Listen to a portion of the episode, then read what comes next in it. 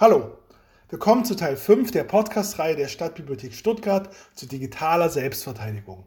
Mein Name ist Stefan May und ich bin Technologiejournalist. In dieser Folge zeige ich Ihnen, wie Sie anonym und verschlüsselt Dateien tauschen können.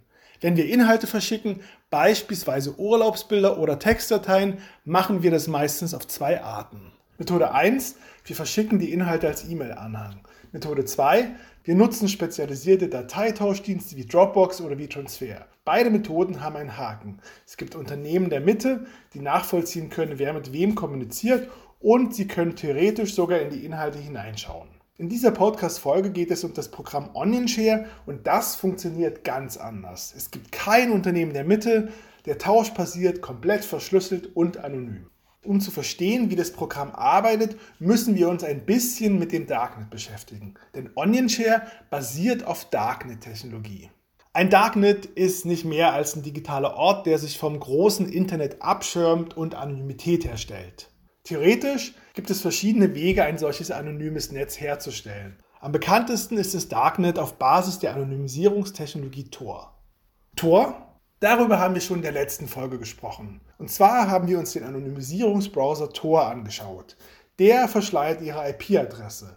Das ist so etwas wie Ihre digitale Postadresse, über die Sie technisch zu erreichen sind, aber über die sie auch leicht überwacht werden können. Die Verschleierung der IP-Adresse funktioniert mit Hilfe eines Netzwerks von mehreren tausend Verschleierungsknoten. Wenn Sie mit dem Tor-Browser eine Webseite aufrufen, geht Ihr Datenverkehr nicht direkt zum Ziel, sondern nimmt einen Umweg über drei solcher Knoten in unterschiedlichen Ländern. Mit dem Tor-Browser können Sie anonym eine Webseite aufrufen. Das Darknet basiert ebenfalls auf Tor. Allerdings sind nicht nur Sie als Nutzerin oder Nutzer im Darknet anonym, sondern es wird auch die technische Adresse der Webseite verschleiert. Solche geheimen Darknet-Adressen enden nicht auf .de oder .com, wie man das normalerweise kennt, sie enden auf .onion.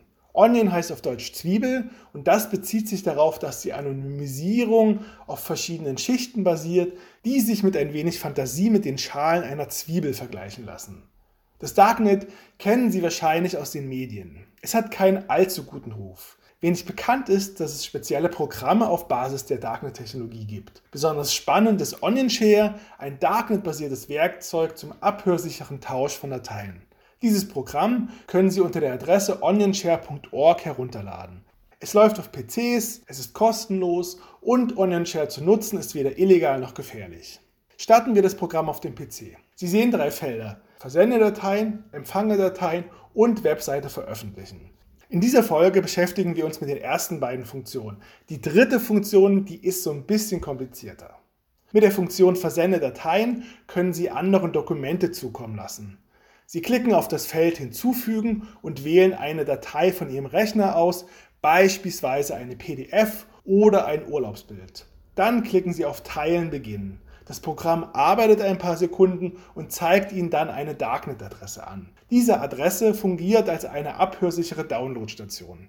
Sie teilen diese Darknet-Adresse einer anderen Person mit. Die Person gibt die Adresse in die Adresszeile Ihres Tor-Browsers ein, öffnet damit Ihre Downloadstation und kann die Datei herunterladen. Mit der zweiten Funktion Empfange Dateien können Sie eine Art temporären digitalen Briefkasten eröffnen. Sie klicken auf Empfangsmodus starten und sehen wiederum eine Darknet-Adresse, die Sie einer vertrauten Person mitteilen. Die Person gibt die Adresse in ihren Tor-Browser ein und sieht dann ein Hochladefenster. Sie klickt auf das Feld Browse, wählt eine Datei von ihrem Rechner aus und klickt auf das Feld Send Files. In wenigen Sekunden ist die Datei dann bei Ihnen auf dem Rechner angekommen. In Ihrem Onion-Share-Programm sehen Sie eine Benachrichtigung und ein Ordnersymbol. Wenn Sie da draufklicken, öffnet sich der Ordner auf Ihren Rechner und voilà, Sie haben die Datei bekommen. Was bringt diese ungewöhnliche Art, Dateien zu tauschen? Bei OnionShare gibt es kein Unternehmen der Mitte, das die Daten zwischenspeichert und das die Kommunikation belauschen kann. Die Datei wird direkt zwischen dem OnionShare-Programm auf Ihrem Rechner und dem Tor-Browser Ihres Gegenübers getauscht. Sie benötigen das OnionShare-Programm auf Ihrem PC. Ihr Gegenüber, der auf Ihre Downloadstation oder auf Ihr Postfach zugreifen will, benötigt nur den Tor-Browser.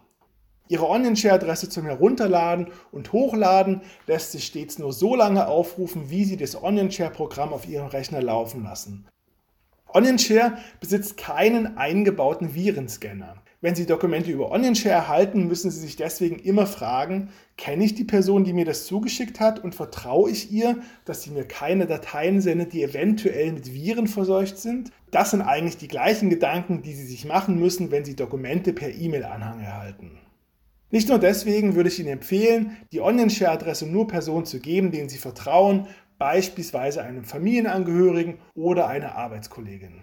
OnionShare ist sehr einfach konstruiert. Über das Zahnradsymbol rechts oben im OnionShare-Fenster können Sie ein paar kleine Veränderungen vornehmen. Ich stelle Ihnen die drei wichtigsten Einstellmöglichkeiten vor. Da gibt es zum einen die Option Nutze eine gleichbleibende Adresse. Befindet sich dort ein Häkchen, erzeugt OnionShare in jedes Mal die gleiche Darknet-Adresse. Ist das Häkchen weg, bekommen Sie jedes Mal eine andere Adresse zugewiesen.